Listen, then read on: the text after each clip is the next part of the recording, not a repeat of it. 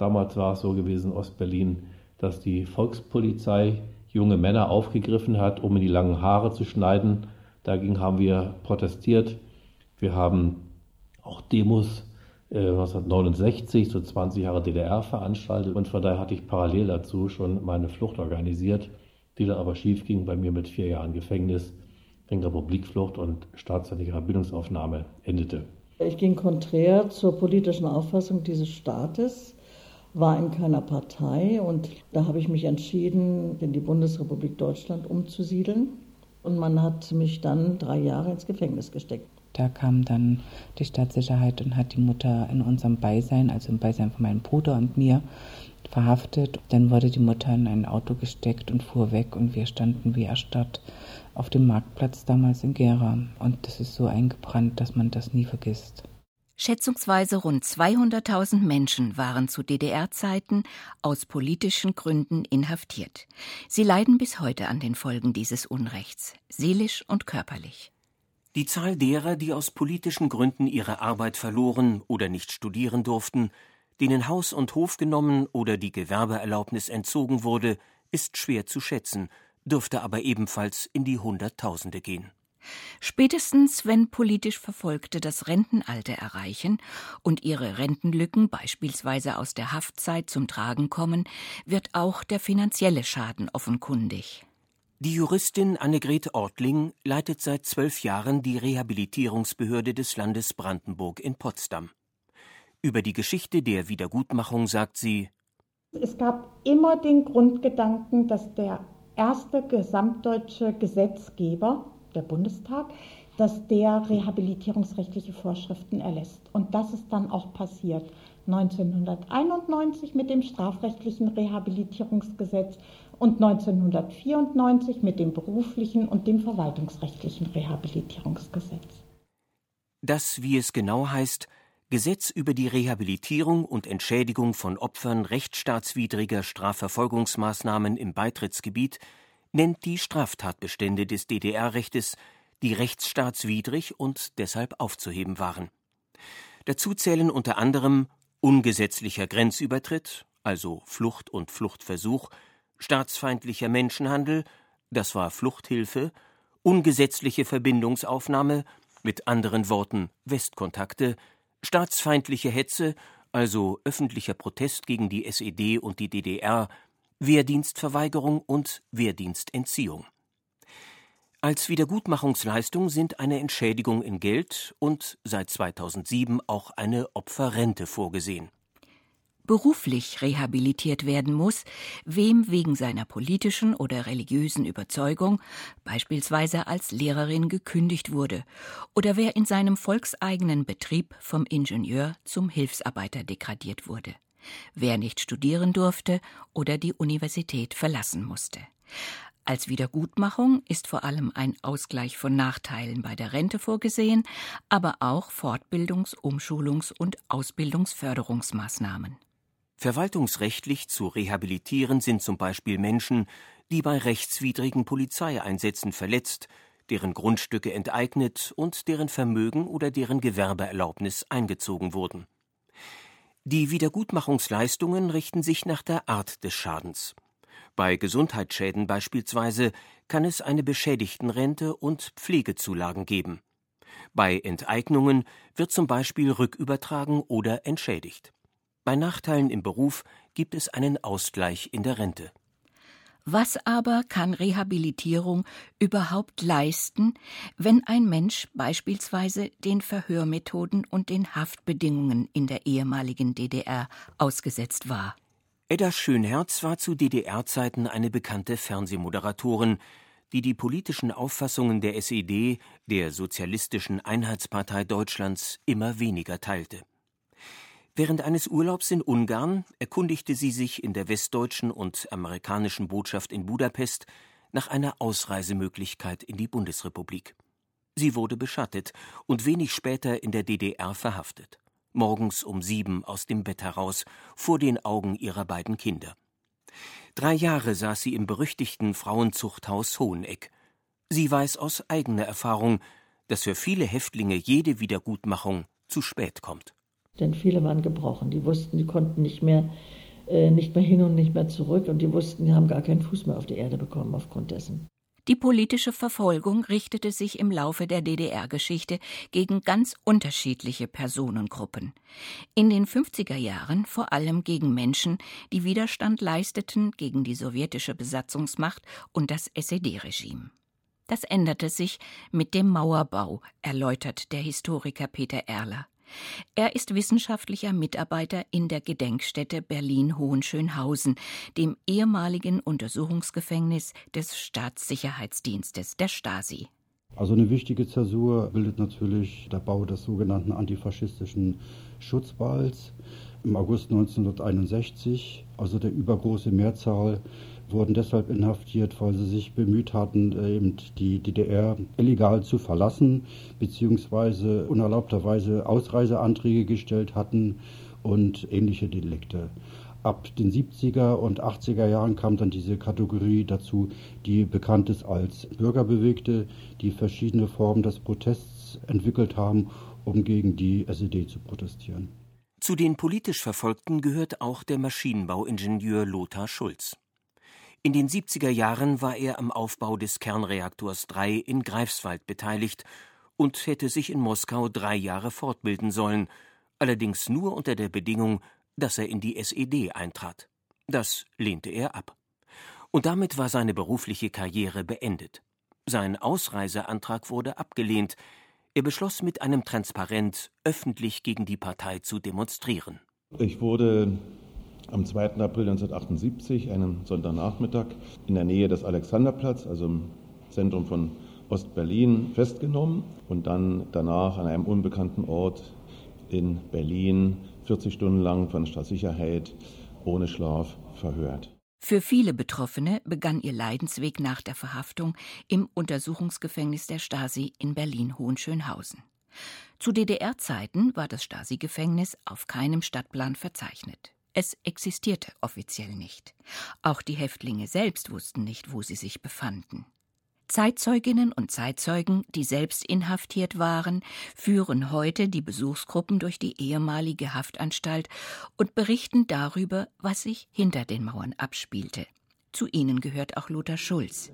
Er führt als erstes in das sogenannte U-Boot.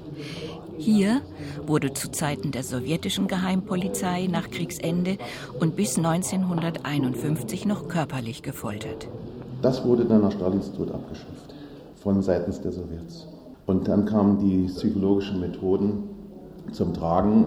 Vor Dingen nennt man das auch äh, weiße Folter oder saubere Folter, wenn man kein Blut sieht. Die Schäden in der modernen Sprache heute posttraumatisch genannt, die spielen sich dann in der Psyche ab. Mitunter ein Leben lang und nicht vollständig heilbar, nur linderbar. Die sogenannte weiße Folter hatte den Vorteil, dass die Verletzungen der Seele von außen nicht sichtbar waren.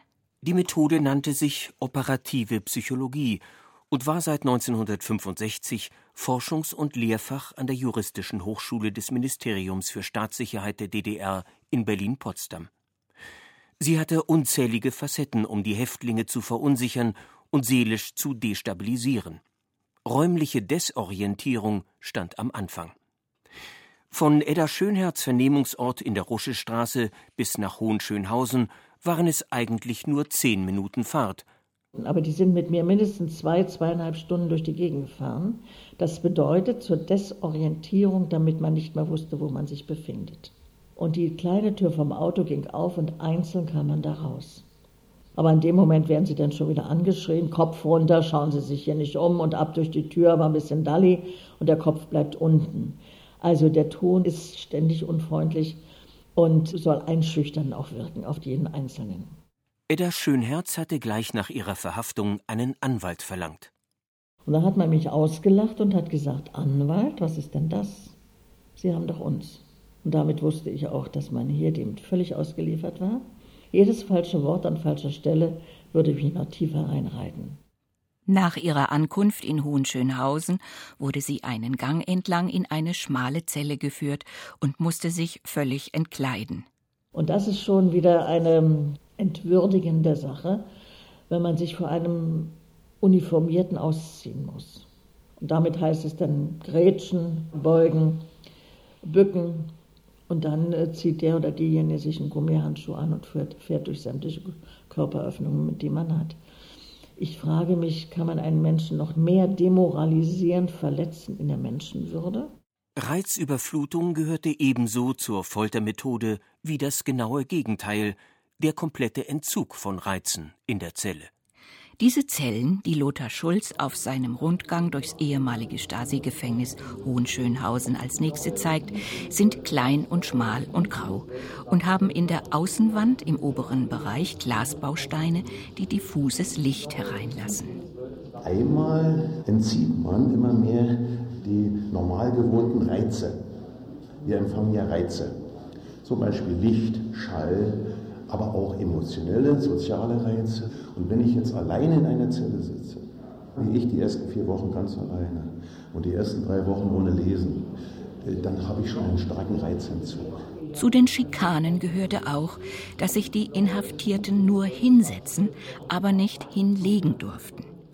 Und je kleiner die Zelle war, desto größer wurde der Stress. Das Gefühl, absolut hilflos zu sein und nicht zu wissen, wie es weitergeht, was beispielsweise mit den zurückgelassenen Kindern geschehen war oder dem mitverhafteten Ehemann, konnte zu Angstzuständen, zu Halluzinationen und zum Nervenzusammenbruch führen und in einer Selbsttötung enden. Das Ziel aller Verhörmethoden war, wie bereits erwähnt, immer das belastende Geständnis. Die DDR wollte sich nämlich den Anschein rechtsstaatlichen Handelns geben, und für die Anklageerhebung benötigten der Staatsanwalt und das Gericht Beweise bzw. das belastende Geständnis. Dazu musste der Mensch gebrochen und zerstört werden. Zitat Selbstvertrauen und Selbstwertgefühl eines Menschen zu untergraben, Angst, Panik, Verwirrung zu erzeugen, einen Verlust an Liebe und Geborgenheit hervorzurufen sowie Enttäuschung zu schüren. Lauteten die Vorgaben, wie sie eine wissenschaftliche Publikation mit dem Titel Zersetzen Strategie einer Diktatur näher definiert. Ein Geständnis, wenn es denn erfolgte, war nichts anderes als das Ergebnis einer Gehirnwäsche, an deren Ende die Inhaftierten häufig selbst überzeugt waren, schuldig zu sein. Sagen wir mal ganz krass, der Vernehmer sagt ihm, er war ein Spion und zuletzt glaubt er wirklich, er war ein Spion, obwohl es nicht der Realität entspricht. Lothar Schulz kam mit einer Freiheitsstrafe von einem Jahr und zehn Monaten davon. Er arbeitete nach seiner Haftentlassung als Hausmeister und Heizer im Stendaler Dom. 1981 durfte er gemeinsam mit seiner Frau nach Westdeutschland ausreisen. Edda Schönherz wurde Ende 1974 wegen staatsfeindlicher Verbindungsaufnahme und Vorbereitung eines ungesetzlichen Grenzübertritts in besonders schwerem Fall, weil ihre Kinder dabei waren, zu drei Jahren Zuchthaus mit Zwangsarbeit im Frauengefängnis Hoheneck im Erzgebirge verurteilt. Als sie im Februar 1975 dorthin kam, gab es weder Heizung noch Warmwasser und nicht genug zu essen. Wir waren 28 Frauen auf einer Zelle unter dem Motto, uns sind zehn Mörder lieber als ein politischer Gefangener. Aber es ist natürlich schon ungewöhnlich oder gewöhnungsbedürftig, wenn sie neben einer Mörderin schlafen müssen, die ihr Kind durch einen Fleischwolf gedreht hat, daraus Buletten gemacht hat, ihrem Mann vorgesetzt hat, weil sie sich bei dem rächen wollte, dann schlafen sie zumindest die ersten Wochen sehr unruhig. Nach ihrer Entlassung aus der Haft sollte Edda Schönherz als Hilfskraft in einer Großbäckerei arbeiten. Das lehnte sie ab. Sie fand Hilfe bei der katholischen Kirche in Berlin, die sie als Fotografin einstellte. Im Dezember 1979 durfte sie endlich mit ihren beiden Kindern in die Bundesrepublik Deutschland ausreisen und arbeitete von 1980 bis 2000 wieder fürs Fernsehen, für den Bayerischen Rundfunk in München. Edda Schönherz und Lothar Schulz sind beide rehabilitiert. Die Kapitalentschädigung beträgt derzeit exakt 306,78 Euro pro angefangenem Haftmonat. Auf diese Entschädigung müssen sich aber andere Wiedergutmachungsleistungen, etwa nach dem Häftlingshilfegesetz, anrechnen lassen. Diejenigen, die mindestens 180 Tage zu Unrecht der Freiheit beraubt wurden, bekommen zusätzlich eine monatliche Rente von 300 Euro. Sie ist unpfändbar und nicht anrechenbar auf sonstige Leistungen. Auf die Einführung dieser sogenannten SED-Opferrente haben die ehemaligen politischen Gefangenen deshalb bis 2007 lange warten müssen, weil vorher die nötigen parlamentarischen Mehrheiten im Bundestag nicht zustande kamen. Zu entschädigen sind aber nicht nur Haftzeiten, sondern ebenfalls andere illegale Freiheitsentziehungen. Dabei geht es, sagt Annegret Ortling, zum Beispiel um die Einweisung in einen Jugendwerkhof, die Einweisung in ein Kinderheim und nicht zu vergessen, es gab ja in der DDR auch Einweisungen in psychiatrische Anstalten. Dafür sind die Gerichte zuständig. Und wenn das zu Unrecht erfolgte, dann gibt es einen strafrechtlichen Rehabilitierungsbeschluss für den Antragstellenden. Zahlen zur strafrechtlichen Rehabilitierung über den gesamten Zeitraum ab 1991 liegen für die neuen Bundesländer und Berlin nicht vor. Das Bundesjustizministerium hat für den Zeitraum von 2002 bis einschließlich 2015 knapp 80.000 Anträge registriert. Nur die Hälfte der Antragstellenden erhielten dann auch Leistungen. Im Land Brandenburg zum Beispiel hat es seit 1991 rund 33.400 Anträge auf strafrechtliche Rehabilitierung gegeben, etwa 32.700 sind erledigt, es wurde ihnen ganz überwiegend stattgegeben. Dieter Dombrowski ist Bundesvorsitzender der Union der Opferverbände kommunistischer Gewaltherrschaft. Er war selbst aus politischen Gründen vier Jahre in Haft. Im Zusammenhang mit der strafrechtlichen Rehabilitierung gibt er zu bedenken, was man nicht rehabilitieren kann, das ist der Verlust an Menschenwürde. Und ich werde natürlich nicht vergessen, dass ich bei der Stasi in Schwerin Untersuchungshaft geschlagen wurde. Und wenn erwachsene Menschen ja, sich von anderen schlagen lassen müssen, ohne sich wehren zu können, dann bleibt da natürlich was zurück, weil man sich hilflos fühlt. Die strafrechtliche Rehabilitierung sei das eine, sagt Dieter Dombrowski. Doch wie stehe es um die gesellschaftliche Rehabilitierung? Mit ihm in Haft in Cottbus war ein Arztehepaar, das heute im Westen lebt und zum Zeitpunkt der Ausreise schulpflichtige Kinder hatte. Und die haben dann ihren Kindern sagen müssen, aber erzählt in der Schule nicht, dass Mama und Papa im Gefängnis war. Weil man sich im Westen ja nicht vorstellen konnte, dass man zu drei Jahren Gefängnis verurteilt wird ohne da einen Ansatzpunkt zu haben, dass man straffällig geworden ist. Und Kinder von Ausreisewilligen, denen hat man in der Schule gesagt, ach Petra, du brauchst dich gar nicht mehr zu melden, wenn du willst, brauchst du gar nicht mehr zu kommen. Überall diese Diskriminierung, das verletzt die Menschen. Das ist durch einen staatlichen Rehabilitierungsakt, durch ein Gericht, wenn man verurteilt war, ist das nicht zu heilen. Dieter Dombrowski moniert, dass mit dem Einheitsvertrag in den verschiedensten Bereichen DDR-Recht genauer gesagt Unrecht übernommen worden sei. Er denkt dabei an eine ganz bestimmte Personengruppe. Ein ganz großes Problem ist das Thema Zwangsadoptionen. In der DDR gab es ja nach Verfassung weder politische Gefangene noch Zwangsadoption.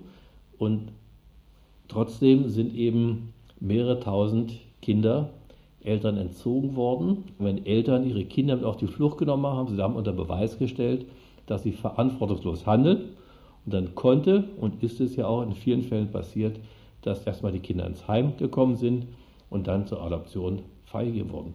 Und diesen Menschen ist keine Gerechtigkeit widerfahren nach dem Fall der Mauer. Kinder suchen ihre Eltern und Mütter suchen ihre Kinder. Zu diesen zwangsadoptierten, inzwischen erwachsenen Kindern gehört auch Katrin Bär. Sie war vier Jahre alt, ihr älterer Bruder sieben, als die Familie, so wie bei Edda Schönherz, morgens aus dem Bett gerissen und ihre Mutter verhaftet wurde. Die hatte sich auf offener Straße gegen die Zustände in der DDR empört. Daraufhin wurde ihr der Kindergartenplatz entzogen und ohne Kinderbetreuung fand sie keine Arbeit mehr. Verurteilt wurde sie wegen angeblicher Arbeitsbummelei. Die Vierjährige durchlief verschiedene Heime und Pflegefamilien und kam schließlich in eine linientreue Adoptivfamilie. Also ich hatte schon eine sehr enge Bindung zur Mutter und ich habe mich immer dran geklammert, dass sie gesagt hat, sie kommt wieder. Und das war natürlich dann innerhalb von einem Vierteljahr also schon sehr traumatisierend für so ein kleines Mädchen. Erst die Mutter weg, dann die Oma weg, dann der Bruder weg. Und man fühlt sich da sehr, sehr einsam, sehr allein sehr ohnmächtig und keiner sagt was. Dieses Unrecht wird und wurde gesehen. Die Oberlandesgerichte von Thüringen, Dresden und Naumburg und der Generalbundesanwalt waren sich einig, dass eine Heimunterbringung rechtsstaatswidrig und aufzuheben sei, wenn sie ausschließlich deshalb erfolgte, weil die Eltern Opfer politischer Verfolgung und deshalb inhaftiert worden waren. Der Bundesgerichtshof sah das in einem Beschluss von 2013 anders. Die Betroffenen müssten in jedem Einzelfall nachweisen, dass auch die Heimunterbringung ihrerseits ein Akt politischer Verfolgung gewesen sei. Katrin Beer findet das Urteil beschämend. Ihre Mutter hat sie erst 1991, rund 20 Jahre nach der Trennung, wiedergefunden. Da war sie, die Mutter, nach ihrer Haft eine gebrochene und schwerkranke Frau. Der Gesetzgeber war seinerzeit davon ausgegangen, dass sämtliche Rehabilitierungen innerhalb von drei Jahren abgeschlossen sein würden. Inzwischen mussten die Antragsfristen siebenmal verlängert werden. Aktuell gehen sie bis zum 31. Dezember 2019 zahlen insgesamt zur beruflichen und verwaltungsrechtlichen Rehabilitierung konnten weder das Bundesministerium der Justiz in Berlin, noch das Bundesamt für Justiz in Bonn, noch das Statistische Bundesamt in Wiesbaden nennen. In Brandenburg zum Beispiel waren es im Bereich der beruflichen und verwaltungsrechtlichen Rehabilitierung knapp 22.000 Anträge. Davon sind nur noch in etwa 350 offen. Das hört sich aber jetzt so statisch an und das ist es aber nicht, denn es gehen immer noch monatlich bis zu 16 Neuanträge bei uns ein. Für die berufliche und verwaltungsrechtliche Rehabilitierung sind die Bearbeitungszeiten mitunter recht lang. Warum das so sein kann, erläutert Annegret Ortling. Wenn die Antragstellenden selber über keine Nachweise verfügen, müssen wir selber die Unterlagen zusammensuchen. In allen möglichen Archiven, soweit sie überhaupt noch da sind. Oder wir fragen bei der größten Sammelstelle an, die die DDR gehabt hat, nämlich bei der Einrichtung, die die Unterlagen des MFS sammelt, beim Bundesbeauftragten für die Stasi-Unterlagen.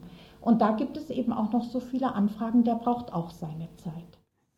MFS ist die Abkürzung von Ministerium für Staatssicherheit. Nicht selten haben die Betroffenen keinerlei Beweise in Händen, wie etwa eine Lehrerin, der sofort gekündigt wurde, nachdem ein entfernter Verwandter einen Fluchtversuch unternommen hatte. Nach einer Richtlinie der DDR wurden politisch motivierte Kündigungen nicht aufgeschrieben. Doch hier kann quasi von Amts wegen geholfen werden. Die DDR hatte auch etwas sehr, sehr Preußisches. Das heißt, äh, wir können heute die Unterlagen aus den Kreisarchiven anfordern und erhalten von da die Personalakten. Und da steht es dann drin. Oder aber wir sagen, also es gibt einen zeitlichen Zusammenhang zwischen dem Fluchtversuch des entfernten Verwandten und ihrer Entlassung. Dann haben wir eine wahrscheinliche Kausalität. Dann endlich kann die Rehabilitierungsentscheidung getroffen und beispielsweise der Fall an die deutsche Rentenversicherung abgegeben werden, um die Rente etwas aufzustocken. Edda Schönherz ist sich mit Dieter Dombrowski in Sachen staatlicher Wiedergutmachung einig. Man kann das eigentlich gar nicht entschädigen. Sie sitzen unschuldig drei Jahre in Haft und müssen noch zwei Jahre warten bis zu ihrer Ausreise in ihrer Freiheit. Was kann Wiedergutmachung aus der Sicht einer Rehabilitierungsbehörde bzw. ihrer Leiterin leisten? Für Annegret Ortling steht fest, ich glaube, das ist eine der schwierigsten moralischen Fragen im Zusammenhang mit der Aufarbeitung von SED-Unrecht.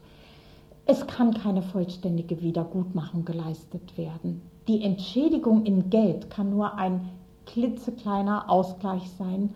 Ich glaube insofern, ist die gesamte Gesellschaft gefordert, immer wieder an der Aufarbeitung selber zu arbeiten und sich immer wieder bewusst zu machen, dass es die Menschen waren, die den Umsturz in der DDR herbeigeführt haben unter Einsatz ihres eigenen Lebens. Und dem müssen wir Respekt zollen. Das ist aber alleine nicht die Wiedergutmachung.